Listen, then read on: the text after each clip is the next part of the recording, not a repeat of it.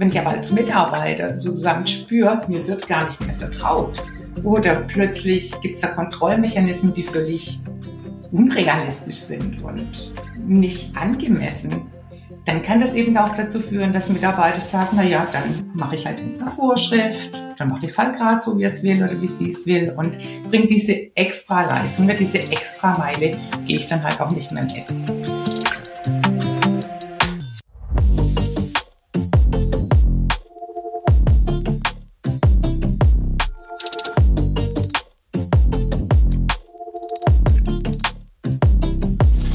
Wie können wir Krisen meistern? Und wie wollen wir die Zukunft gestalten? In diesem Podcast spricht Impulseverleger Nikolaus Förster mit Unternehmern, Wissenschaftlerinnen und Experten, die erklären, worauf es jetzt ankommt. Willkommen bei Jetzt erst recht.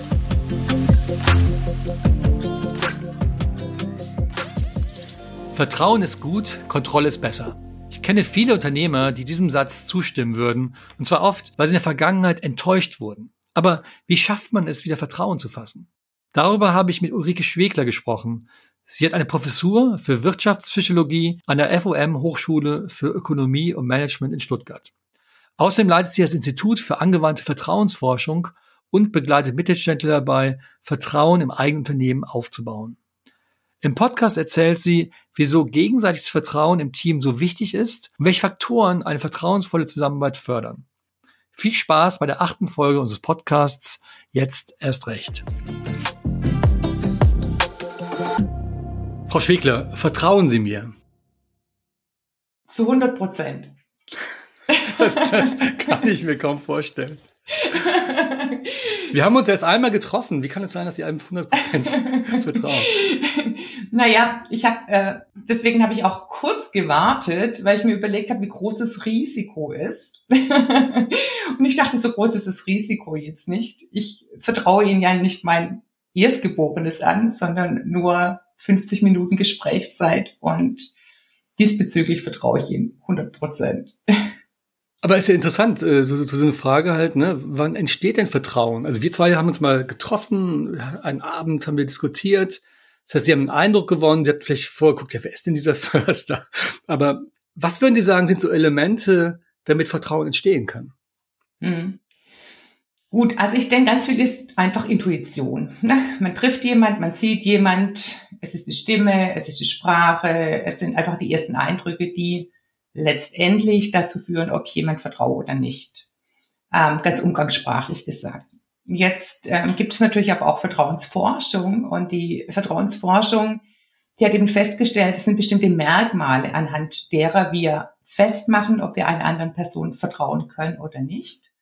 Und diese Merkmale, wenn wir jetzt auf die Forschung gucken, sind Integrität, Kompetenz und Wohlwollen. Und wenngleich das natürlich empirisch erhoben wurde, das in der Regel überlegt man ja nicht, oh, stimmt die Kompetenz, stimmt das Integrität, stimmt das Wohlwollen, sondern das sind tatsächlich Dinge, die wir quasi mehr oder weniger automatisch dann auch ähm, wahrnehmen und eben auch äh, entsprechend eruieren, ob wir einer anderen Person vertrauen können, vertrauen wollen. Ja, und dann äh, nimmt das Ganze seinen Lauf in der Interaktion.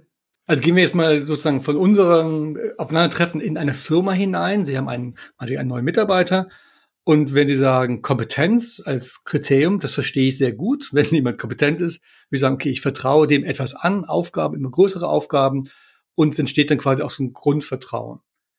Integrität ähm, ist ja dann schon wiederum schwieriger, ne? weil es jetzt gar nicht so auf dieser reinen Sachebene ist, sondern ein bisschen komplexer wird. Genau.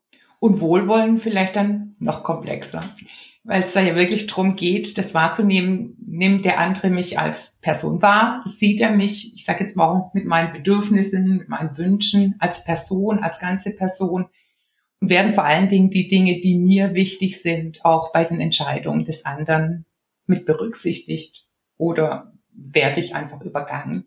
Und das sind so Dinge, die natürlich erst im Laufe der Zeit ne, auch wirklich wahrgenommen, eruiert werden.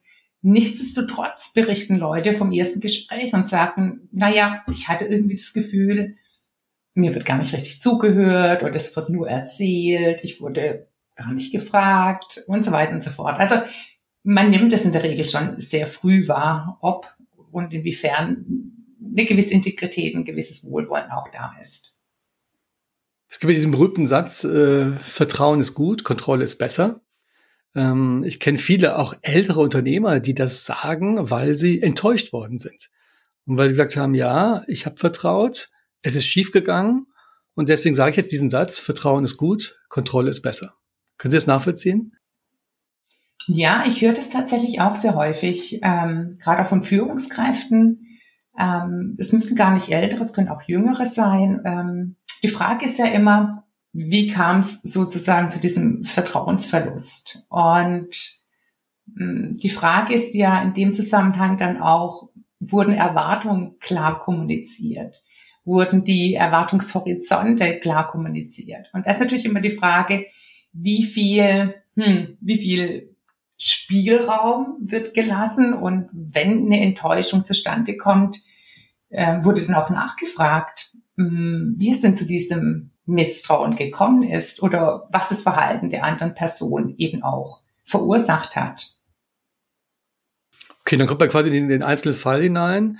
Ich versuche jetzt mal so ein bisschen nochmal zurückzugehen. Vor zwei Jahren, Corona-Pandemie, März 2020, mit einem Mal gibt es Tausende, Zehntausende Unternehmenschefs, die, wo ihr Team gar nicht mehr greifbar ist, nicht mehr in der Firma, sondern irgendwo zu Hause unterwegs.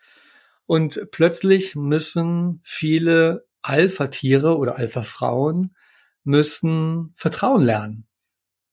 Nämlich Vertrauen darauf, dass die Mitarbeiter, obwohl sie nicht mehr sichtbar sind, wie sie früher sichtbar waren, einen guten Job machen.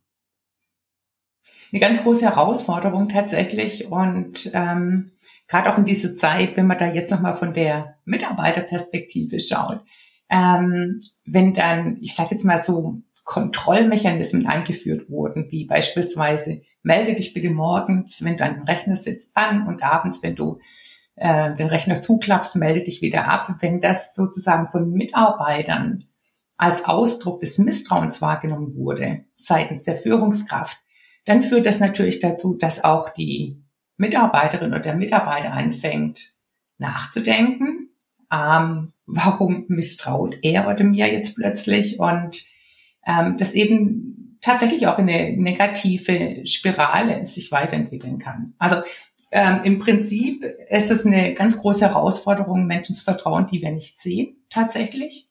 Und auch hier wissen wir wiederum von der Forschung, dass es oft ja viermal mehr Zeit und Energie braucht, das gleiche Vertrauensverhältnis aufzubauen, als wenn ich jemanden sehe. Nur in diesen Fällen, von denen Sie jetzt berichten, ähm, sollte ja davon ausgegangen sein, dass eben ein gewisses Maß an Vertrauen bereits vorliegt. Und äh, ich denke, dass die Führungskräfte, die eben vorab schon in Vertrauen investiert haben, dass es die Gewinner waren und Führungskräfte, die sich, ich sage jetzt mal, auf Kontrollmechanismen und mh, hm, ja, äh, ich will mal sagen, da, darauf äh, verlassen haben, dass, dass Mitarbeiter dann nur arbeiten, wenn sie tatsächlich sichtbar eben auch kontrolliert werden können. Ich denke, dass sie dann tatsächlich ein großes Problem hatten, mit der Situation vernünftig umzugehen, ja. Wahrscheinlich sind ja Krisenzeiten so, so Zeiten des Brennglases, also Dinge, mhm, die negativ genau. sind, werden noch viel negativer sichtbar oder umgekehrt auch die positiven Seiten werden sichtbar. Ähm, aber vielleicht, Frau Schickler, kann es sein, dass damals eben im Frühjahr 2020 viele unsicher waren, ja, wie stark kann ich meinem Team denn vertrauen? Also man hat quasi zusammen gearbeitet, gelebt oder an Projekten gearbeitet. Und dann kommt plötzlich dieser Einschnitt und diese Unsicherheit, kann ich denn meinem Team wirklich vertrauen?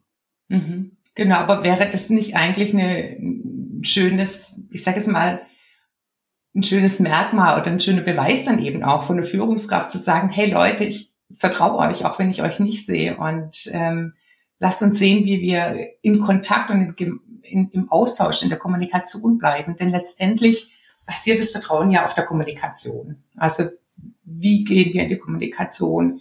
Wie häufig, wie ehrlich, wie transparent? Und da kommt es eben drauf an, Wege zu finden, die Wege und Möglichkeiten zu finden, die es eben ermöglichen, dass diese vertrauensvolle Kommunikation weiter fortgeführt wird. Und es gibt tolle Beispiele, ne, dass Führungskräfte sagen, ja, lass uns einmal in der Woche zusammen Mittag essen, lass uns mal zusammen Kaffee trinken. eine Führungskraft, die, weiß ich nicht, ähm, Süßigkeiten verschickt, zum gemeinsamen Kaffee trinkt und so weiter und so fort. Also es gibt tausend Möglichkeiten, trotz ähm, der Virtualität Vertrauen aufzubauen, Vertrauen zu erhalten und eben auch schwierige Situationen zu durchstehen. Sie forschen ja nicht nur seit vielen, vielen Jahren zu Vertrauen, äh, sondern Sie begleiten auch Unternehmen, Mittelständler vor allen Dingen. Sie haben eben gesagt, ja, wäre es nicht schön, dann quasi so einen Vertrauensvorschuss zu geben? Was ist denn Ihre eigene Erfahrung? Also damals in dieser ersten äh, Lockdown-Phase, haben Sie das denn erlebt? Oder haben Sie das Gegenteil erlebt, eine große Unsicherheit auf Seiten der Firmenchefs? Also sowohl als auch tatsächlich. Ähm, es gab Führungskräfte, die es auf eine ganz wunderbare Art und Weise eben gelöst haben, die Problematik, dass man die Mitarbeiter nicht mehr täglich sieht und andere wiederum, andere Führungskräfte, die diese Unsicherheit fast nicht ausgehalten haben und eine und noch eine und noch eine Kontrollmaßnahme eingeführt haben. Und ähm, das führt natürlich zur Verärgerung und kann im schlimmsten Fall auch dazu führen, dass Mitarbeiter sagen, na ja, wenn er oder wenn sie mir nicht vertrauen, dann sollst du es auch sehen. Dann bin ich weg. Ich kündige und. Ja, oder was weiß ich, dann ähm, mache ich eben nur noch Dienst nach Vorschrift und so weiter und so fort. Innere Immigration, ähm, innere Kündigung. Genau, man kann das ja auch mit diesem Phänomen des impliziten Vertrags sozusagen äh, beschreiben. Ne? Es gibt ja in der Zusammenarbeit, es ist ja wie, wie ein Vertrag, ein Kontrakt sozusagen. Man geht in ein, ich bekomme etwas, ich bekomme das Vertrauen meiner Führungskraft und ich bekomme bestimmte Aufgaben, dafür gebe ich etwas. Nämlich meine Leistung, meine Bereitschaft, ähm, auch über das Normale hinauszugehen und so weiter. Wenn ich aber als Mitarbeiter sozusagen spüre, mir wird gar nicht mehr vertraut oder plötzlich gibt es da Kontrollmechanismen, die völlig unrealistisch sind und nicht angemessen, dann kann das eben auch dazu führen, dass Mitarbeiter sagen, na ja, dann mache ich halt ins nach Vorschrift, dann mache ich es halt gerade so, wie es will oder wie sie es will und bringt diese extra Leistung, diese extra Meile gehe ich dann halt auch nicht mehr mit. Und es ist ein Teufelskreis, weil das heißt ja dann, dass der Chef sagt immer, ja, die machen ja gar nichts mehr. So ist es. Und dann genau. wird die, werden die Kontrollmechanismen verschärft und äh, es wird immer schlimmer auf beiden Seiten dann. Genau, und ich hatte mal in einem Workshop tatsächlich äh, einen ganz wunderbaren Fall, in Anführungszeichen, hat eine Führungskraft eben auch berichtet, ach, die Mitarbeiter sind nicht vertrauenswürdig und die muss man zu viel kontrollieren und, und, und. Und ähm, wir sind dann in diesem Workshop ähm, in, in eine Praxissimulation gegangen. Ich habe ihn dann gebeten, mit einer anderen Person aus dem Workshop in, in, in ein Gespräch zu gehen und uns mal zu sagen, wie er mit seinen Mitarbeitern spricht. Das mag vielleicht eine ganz konkrete Situation kurz zu skizzieren und wie er in dieser Situation mit der Mitarbeiterin oder mit dem Mitarbeiter gesprochen hat. Und dann haben wir die Rollen getauscht. Und dann war er die Führungskraft der Mitarbeiter und die andere Person sozusagen er. Und dann haben wir die in eine Praxissimulation sozusagen geschickt. Die haben miteinander gesprochen und diskutiert und wie auch immer. Und nach dem Gespräch habe ich ihn gefragt, und wie geht's Ihnen jetzt? Und er sagt, furchtbar. Es war ein ganz, ganz schreckliches Gespräch. Es war so schlimm. Und mir ist jetzt ist durch dieses Gespräch bewusst geworden, äh, wie das wohl ankommt, äh, wie ich mit meinen Mitarbeitern spreche. Und er hat gesagt, da ist nichts von Wohlwollen. und äh, er meinte, ja, war, war eine gute Übung, tatsächlich einfach mal diesen Perspektivwechsel vorzunehmen und die andere Rolle hineinzuschlüpfen. Und ähm, das war, ja, ich denke für ihn eine sehr erleuchtende Situation sozusagen. Es könnte ja wirklich für beide Seiten erleuchtend sein, ne? Für den Geschäftsführer meinetwegen, die Führungskraft, die die Rolle einer Mitarbeiterin annimmt oder eines Mitarbeiters und umgekehrt aber auch als Mitarbeiter mal zu sagen, okay, jetzt bin ich mal für zehn Minuten der, der die Verantwortung tragen muss und äh, die Verluste irgendwie verdauen muss und trotzdem schlafen muss nachts irgendwie und so weiter. Also auch das wäre wahrscheinlich mal, haben Sie das mal erlebt in der Firma, wo, wo auch so ein Rollenspiel auch mal eine Rolle gespielt hat? Ähm, also ich habe es tatsächlich noch nicht durchgeführt, aber es wäre durchaus denkbar. Weil das finde ich ja nochmal, das Spannende bei Vertrauen ist immer beidseitig, ne? Und also quasi ich als Unternehmer muss meinem Team vertrauen, ich, vielleicht muss, muss ich das erst lernen und so. und darf nicht dem Reflex nachgehen, kontrollieren zu wollen. Aber umgekehrt ist ja die Frage halt, wie kommt mein Team dazu, meine Mitarbeiterinnen und Mitarbeiter mir als Geschäftsführer zu vertrauen? Also was muss da eigentlich geschehen? Ja, also genau, also was Sie gesagt haben, das ist, das ist so ein Geben und Nehmen oder auch so ein reziprokes Phänomen, ähm, quasi was auf Gegenseitigkeit eben auch beruht. Und meiner Ansicht nach sollte schon auch die Führungskraft ähm, in Vorleistung gehen. Ne? Man spricht ja auch von dieser, von diesem Vertrauensvorschuss, den man gewährleisten kann, darf, sollte. Und da die Führungskraft ja natürlich auch in einer machtvolleren Position ist, ist es in erster Linie ihre Aufgabe, ähm, tatsächlich auch in den Vertrauensvorschuss zu gehen, Vertrauensleistung zu erbringen, ähm, sozusagen in diese Beziehung zu investieren, das ist ja auch eine Investition und dann ähm, dieses geschenkte Vertrauen, also in der Hoffnung, dieses geschenkte Vertrauen auch wieder zurückzubekommen. Und ich denke, gerade auch Führungskräfte, denen es schwer fällt, äh, zu vertrauen oder die sagen, naja, die Mitarbeiter sind nicht zuverlässig oder nicht vertrauenswürdig und, und, und. Da wäre tatsächlich mal die Frage, inwiefern gelingt es ihnen denn, dieses Vertrauen tatsächlich zu schenken, zu leben, zu erfahrbar zu machen. Denn dann kommt es in der Regel wieder zurück und darauf beruht letztendlich Vertrauen, dass es eben wirklich so ein reziprokes Phänomen ist. Hm. Sie haben eben gesagt, es gibt drei Kriterien, also Kompetenz spielt eine Rolle, Integrität und auch Wohlwollen. Wenn Sie sagen, ich als Unternehmer, als Chef oder Führungskräfte insgesamt müssten einen, einen Vertrauensvorschuss entgegenbringen dem Team, würde ich sagen, bei Kompetenz, ja gut, ich bin kompetent oder inkompetent, wie auch immer, ist halt, wie es ist. äh, Integrität, äh, gehen wir davon aus, dass man integer umgeht mit seinen Mitarbeitern. Also bleibt eigentlich nur die dritte Dimension, nämlich das Wohlwollen. Also quasi, ich müsste dann als, als Chef meinem Team, meiner Mitarbeiterin ein möglichst großes Maß an Wohlwollen entgegenbringen, ohne genau zu wissen, ob alles gut geht. Ja, und wissen Sie, was das Interessante ist? Wenn ich so Workshops durchführe mit Führungskräften und zunächst mal frage, na ja, was ist denn wichtig beim Vertrauensaufbau? Ne? Was machen Sie denn, um Vertrauen aufzubauen und dass Ihre Mitarbeiter Ihnen vertrauen? Dann kommen tatsächlich erstmal so Begriffe wie naja, ich stehe zu meinem Wort, man kann sich auf mich verlassen. Also diese Dinge, die eben unter Integrität fallen würden. Vielleicht werden auch nochmal Dinge, die unter Kompetenz zu subsumieren wären, genannt. Aber ganz selten tatsächlich mh, hm, Verhaltensweisen oder Merkmale, die auf das Wohlwollen hindeuten. Ähm, ich ich glaube tatsächlich, dass in vielen Köpfen noch die Idee vorherrscht, naja, um Vertrauen aufbauen zu können oder dass andere mir vertrauen, ist es einfach wichtig, ich sage jetzt mal, zuverlässig zu sein, zu seinem Wort zu stehen. Also dieses alles, was unter Integrität fällt. Ist alles richtig, ist alles gut, ist alles wichtig. Aber es braucht halt mehr. Es braucht das Wohlwollen. Und Wohlwollen heißt halt, ich, ich höre zu. Und wenn ein Mitarbeiter kommt äh, mit bestimmten Anliegen, auch zu signalisieren, ich, bin bemüht, da äh, eine Lösung zu finden oder lass uns gemeinsam eine Lösung finden und nicht einfach abzublocken. Ich denke, das ist das, was Mitarbeiter immer wieder auch erleben, dass ihre Ideen, dass ihre Wünsche, wie auch immer, einfach abgeblockt werden. Also ein Rezept zuhören ähm, und das wahrscheinlich Zeit schenken, oder? Also überhaupt die Zeit sich zu nehmen, wäre auch schon ein Zeichen für Wohlwollen? Ja, Zeit, ähm, zuhören und ähm, das Gegenüber einfach ernst nehmen. Und wenn wir den Schritt weitergehen, das Wohlwollen angenommen, es läuft etwas grandios schief, ja, ein Projekt geht wirklich schief. Und jetzt komme ich als Chef und sage Wohlwollen. Also wie, wie lebe ich dann dieses, dieses Wohlwollen?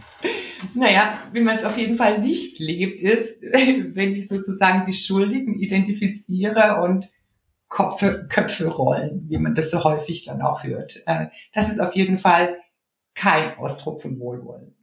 Und Wohlwollen zu zeigen ist, ich meine, äh, es macht ja auch gar keinen Sinn, ähm, quasi zu sagen, okay, wer ist jetzt der Schuldige und so weiter und die Leute zu bestrafen. Wird immer noch gemacht. Erlebe ich immer wieder. Wird immer noch gemacht. Man denkt, meine Güte, das sind doch Führungspraktiken, die absolut nicht mehr zeitgemäß sind, aber es passiert noch. Wohlwollen wäre, hinzusitzen und genau das, was wir gerade schon aufgezählt haben. Zeit, zuhören, gucken, was ist schiefgelaufen, was braucht's, damit das nicht wieder vorkommt. Die Leute einfach eben auch mit ihren Ängsten, mit ihren Sorgen, mit ihren Ideen, Wünschen, Hoffnungen einfach ernst zu nehmen, als Mensch sozusagen. Und den Glauben nicht zu verlieren, ne? Genau, den, den Glauben nicht zu verlieren. Und ich meine, das kann immer mal schief laufen und wir alle machen Fehler, solange wir sozusagen äh, Menschen sind und keine Engel, noch keine Engel, wie auch immer, ähm, werden wir Fehler machen. Also auch Führungskräfte machen Fehler. Es ist, es ist doch irrsinnig zu glauben, äh, wir als Führungskräfte würden keine Fehler machen. Das, das, das sagt sich so leicht, also wohlwollend miteinander umgehen, wertschätzend, zuhören. Aber wir leben ja nun mal in einer Welt, die äußerst komplex ist, ähm, unsicher, volatil, uneindeutig, also diese Schlagworte, die VUCA-Welt, ja, also alles, was sozusagen auf dann bricht ein Krieg äh, aus, die Lieferketten reißen, ähm, ich bin nicht mehr, mein Lager ist, ist, ich kann nicht mehr ausliefern. Also ganz, ganz viele Dinge, die einen extremen Stress auslösen bei Unternehmern. So, und jetzt kommen Sie und sagen, bitte keine Kontrolle, nicht jetzt machen, machen, machen, sondern weiter halt diese Offenheit zu leben. Ist nicht so einfach, oder? Ähm, ja, ich würde gerne widersprechen. Also keine Kontrolle sage ich nicht. Es braucht gewisse Kontrollmechanismen. Ähm, Kontrollmechanismen können ja auch was Positives sein, sofern sie vernünftig umgesetzt werden. Also nicht, es, es braucht eine gewisse Balance. Ähm, gar keine Kontrolle kann ja auch bedeuten, der interessiert sich gar nicht für mich, was ich tue und mache. Ne? Also, es, also es, ist, es braucht aber eine, Balance. Und wie gesagt, es ist ja immer auch eine Zuschreibung. Wird die, Kon wird die Kontrolle oder der Kontrollmechanismus mh, hm, wahrgenommen als etwas, als Ausdruck von Interesse oder als Ausdruck von Misstrauen? Also es kommt darauf an tatsächlich, ne? da eine richtige Balance zu finden. Und ja, Sie haben es gesagt, die Welt wird immer komplexer, immer unsicherer. Und jetzt ist die Frage, wie reagieren wir darauf? Ich meine, es gibt ja auch hm, Modelle, die sagen, na ja, wenn ich, na, ich kann ja entsprechend ein hohes oder ein niedrige ähm, Ausmaß an Komplexität eines Systems haben und auf der anderen Seite ähm, eine hohe oder eine niedrige Zeitdynamik. Und in der Regel wäre es ja dann doch so, dass man sagt, naja, wenn die Komplexität gering ist und die Zeitdynamik eine langsame, dann kann ich mit Regeln und mit Kontrolle arbeiten. Das ist genau das Richtige. Je komplexer aber die Systeme und je dynamischer, dann reichen Regeln und Kontrolle nicht. Dann muss ich mit Werten arbeiten. Und Werte kann ich aufbauen. Werte kann ich leben. Werte kann ich ähm, erfahrbar machen. Und das ist natürlich eine, eine Investition in den Wert. Vertrauen zum Beispiel, Transparenz und so weiter. Und ähm, ja, es wäre einfach ungeschickt, ich sage jetzt mal, eine hohe Komplexität, eine hohe Dynamik mit einfachen Regeln und Kontrollmechanismen versuchen zu bewältigen um es mal so ein Bild zu, zu, zu fassen, wenn es eine, eine Kreuzung gibt mit vielen Autos, gibt es einen Verkehrspolizisten, der alles selbst regelt. Oder es gibt eben halt ähm, Regeln, das, also Vorfahrt achten, Stoppschild und so weiter, sodass sich die Leute danach richten können. Und dann wird's richtig kompliziert, weil plötzlich dann irgendwie die ganze Straße voll steht und Leute müssen trotzdem irgendwie über Rot fahren, um den, den Weg frei zu machen für Krankenwagen, was auch immer. Also, und plötzlich müssen die Leute selbst Entscheidungen treffen. So, und da kommen sie jetzt hin, wo sie sagen, das muss quasi, da muss klar sein, was das für Werte sind, was wir für eine Grundlage haben, warum sie agieren. Da helfen auch keine Verkehrszeichen mehr. Und er reicht, reicht nicht der, der Verkehrspolizist, der, der gar nicht mehr sichtbar ist in diesem Chaos. Ist das ein Bild, das passen würde? Ähm, weiß ich nicht, ob es äh, der Komplexität tatsächlich, also ist nicht schlecht, aber ob es der, der Komplexität, mit denen Unternehmen tatsächlich zu kämpfen haben, äh, gerecht wird, Vielleicht. Finden Sie es ein passendes Bild? Weil ich frage mich halt, wie, wie trainiert man dann sein Team, seine Mitarbeiter, dass sie quasi in solchen schwierigen Situationen so handeln im, im Sinne des, des Ganzen. Ne? Also was ist ja, ähm, in der Regel ist ja so, bei, bei schweren Krisen weiß man gar nicht genau, was kommt. Es sind ja Dinge, die man sich halt gar nicht vorstellen können. Und trotzdem will man halt so handeln, dass es eben gut ist.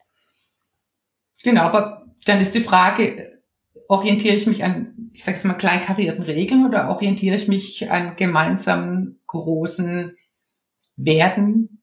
Ähm, und habe ich gelernt und äh, bin ich sozusagen auch befähigt, äh, dazu eben mich anhand dieser Werte, die wir haben, zu orientieren und entsprechend auch zu handeln.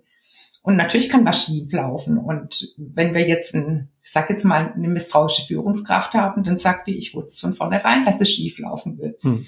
Ähm, genau, also aber vielleicht wäre es noch viel, viel schiefer gelaufen, hätte man sich an kleinen Regeln und so weiter orientiert. Also die Frage ist, natürlich braucht es Regeln und Kontrollmechanismen, ne? das ist ganz klar, aber ähm, die Frage ist doch auch, inwiefern gelingt es uns, Werte zu definieren und eben auch Räume und Kontexte zu schaffen, in denen diese Werte dann auch gelebt werden können, gelebt werden dürfen, in einer Verantwortung mit einem gewissen Handlungsspielraum von Mitarbeitenden und von Führungskräften.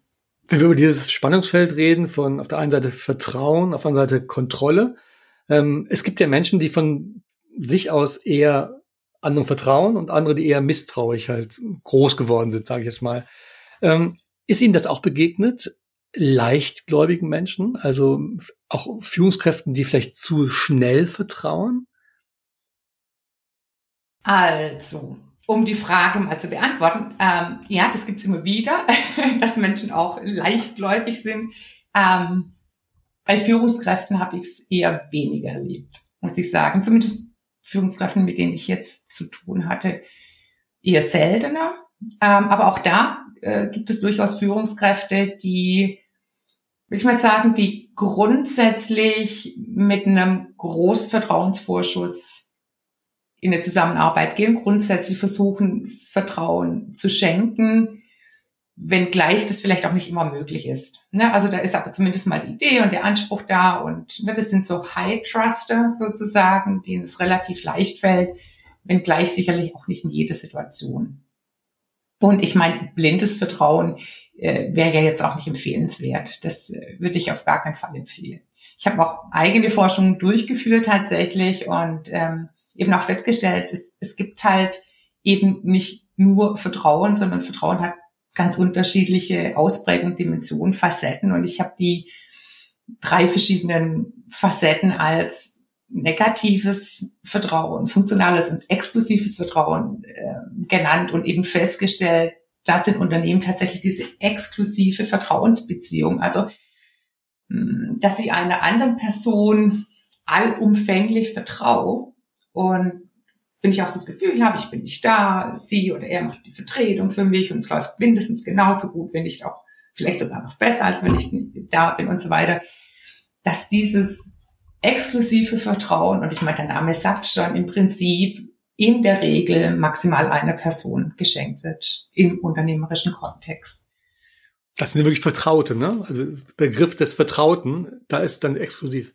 Ja, sehr schön, ja, ganz genau. Ja, ich denke, das macht auch Sinn. Ähm, und es wäre jetzt auch nicht empfehlenswert zu sagen, oh, bitte, Führungskraft, versuchen Sie möglichst vielen Menschen exklusiv zu vertrauen. Nein, das geht gar nicht, wenn man ja mit so vielen Personen auch gar nicht so was, also eine vertraute Beziehung dann auch tatsächlich leben kann. Genau, also deswegen, äh, ich sage jetzt mal, ein hohes Maß an Vertrauen ist sicherlich wünschenswert, wenngleich natürlich ähm, in sehr vielen Fällen äh, zu einer Großzahl von Kollegen, Mitarbeitern einfach ein funktionales Vertrauen völlig ausreichend ist. Also funktional heißt, der hat diese Aufgabe, der wird es auch schaffen, das zu erledigen und gut ist. Genau. Ich muss jetzt eben nicht alles anvertrauen. Äh, es reicht völlig aus, auf so einer Arbeitsebene gut miteinander umzugehen, zu kommunizieren, Feedback zu geben. Ganz genau. Und dieses, genau, ein bereichsspezifisches Vertrauen. Ne? Zu sagen, er hat diese Aufgabe und in Bezug auf seine oder ihre Aufgabe vertraue ich hier, sie macht's richtig, sie macht's anständig. Heißt aber nicht, ich muss irgendwelche Internas oder sonst irgendwas erzählen. Ne? Das ist, genau, aber dieses funktionale Vertrauen, das, das zeigt sich halt schon auch. Ähm, das hilft. Das hilft Führungskräfte und das hilft Mitarbeitern. A, ähm, effektiv zusammenzuarbeiten. Ähm, wenn es aber nicht gelingt, tatsächlich so ein, zumindest mal so ein funktionales Vertrauen aufzubauen und ähm, gerade Führungskräfte zu einem Großteil der Mitarbeitenden eher ein negatives Vertrauensverhältnis haben, ne, dass sie denen nicht vertrauen, versuchen zu kontrollieren und, und, und, zeigen Forschung, dass sich das tatsächlich auch auf die Gesundheit auswirkt. Also, dass damit nicht nur die Effektivität sozusagen beeinträchtigt wird, sondern auch die Gesundheit. Das kann sich ähm, auf das Wohlbefinden von Mitarbeitern, aber auch auf die Führungskraft selber quasi zurückwirken. Also die Produktivität geht runter der Firma und aber auch die Gesundheit der einzelnen Betroffenen ähm, wird in Mitleidenschaft gezogen. Also eigentlich ein starkes Argument, tut was dafür, Vertrauen zu stärken. Deswegen, Frau Schwegler, Sie sind ja, machen Workshops auch zu dem Thema, was wäre denn konkret etwas, was ich tun könnte oder andere Unternehmerinnen, Unternehmer, Führungskräfte morgen früh? Womit kann ich morgen früh anfangen, um Vertrauen in meiner Firma zu stärken? Hm. Jetzt wollen Sie von mir eine Lösung haben, ohne dass ich Ihre Situation kenne. Na, wer, ich würde mich freuen, ja, wenn Sie mir was mitgeben würden. Also, es muss ja nicht die, die, die Lösung sein, aber es kann ein Ansatz sein, wo sagen, wenn ich, wenn Sie das machen, ne, dann gehen Sie schon mal einen ersten Schritt halt hin zu mehr Vertrauen in Ihre Firma. Ja, kommen wir wieder zurück zu unseren drei Begriffen. Ähm, tatsächlich einfach zu gucken, wo an welcher Stelle kann ich auch äh, sozusagen in das eigene Wohlwollen meinen Mitarbeitenden gegenüber investieren. Ne? Ähm, ich kann mir eine Rückmeldung einholen von Kolleginnen, Mitarbeitenden, inwiefern sie mich denn als wohlwollend wahrnehmen oder als integer. Und an den Stellen vielleicht nochmal nachjustieren. Ähm, denn das ist letztendlich die Voraussetzung für ein gutes Miteinander. Also auch wieder zuhören, ne? Also auch das setzt voraus, ich muss zuhören, was, was andere dann über mich als Führungskraft mhm. dann auch sagen. Mhm. Also zuhören ist immer schon mal ein guter Startpunkt. zuhören, genau, Fragen, äh, ja, ganz genau, Fragen, zuhören, ähm, Zeit nehmen, in die Kommunikation gehen, Leute ernst nehmen. Ja. Und ähm, ich meine, das Schöne ist ja, genau, wer weiß, wer uns gerade alles zuhört. Vielleicht sagt ja eine oder andere Führungskraft, mh, hm, uah, äh, weiß ich nicht, äh, dafür habe ich keine Zeit. Äh, oder weiß ich nicht, ich muss andere Dinge tun, die wichtiger sind. Muss man sagen, na ja, was gibt's Wichtigeres als die eigenen Mitarbeitenden und in die eigenen Mitarbeitenden zu investieren. Denn eine Führungskraft, die es tatsächlich schafft, ein gewisses Maß an Vertrauen aufzubauen zu den Mitarbeitenden, die hat tatsächlich auch, die gewinnt ja nur, die gewinnt ja an Freiräumen. Ne? wenn sie sozusagen nicht mehr damit beschäftigt ist, Tag ein, Tag aus, ähm, entweder selber zu kontrollieren oder wiederum Mitarbeitende zu haben, die bestimmte Kontrollenmechanismen ausüben oder ausführen. Das gibt ja unglaubliche Freiräume für ganz neue Themen, für Innovation, für Ausblick, Zukunftsorientierung und so weiter und so fort. Vielen Dank, Frau Schwegler. Vielleicht haben wir ein paar Leuten Lust gemacht, nochmal zu investieren in mehr Vertrauen. Vielen Dank. Ja, sehr gerne. Ich bedanke mich fürs Gespräch, Herr Frössle. Das war Jetzt erst recht, eine Produktion von Impulse, dem Netzwerk für Unternehmerinnen und Unternehmer. Eine neue Folge gibt es jeden zweiten Montag. Der Podcast ist Teil der Jetzt erst recht Initiative. Partner ist der Softwarehersteller Lexware. Mehr Informationen finden Sie in den Show Notes.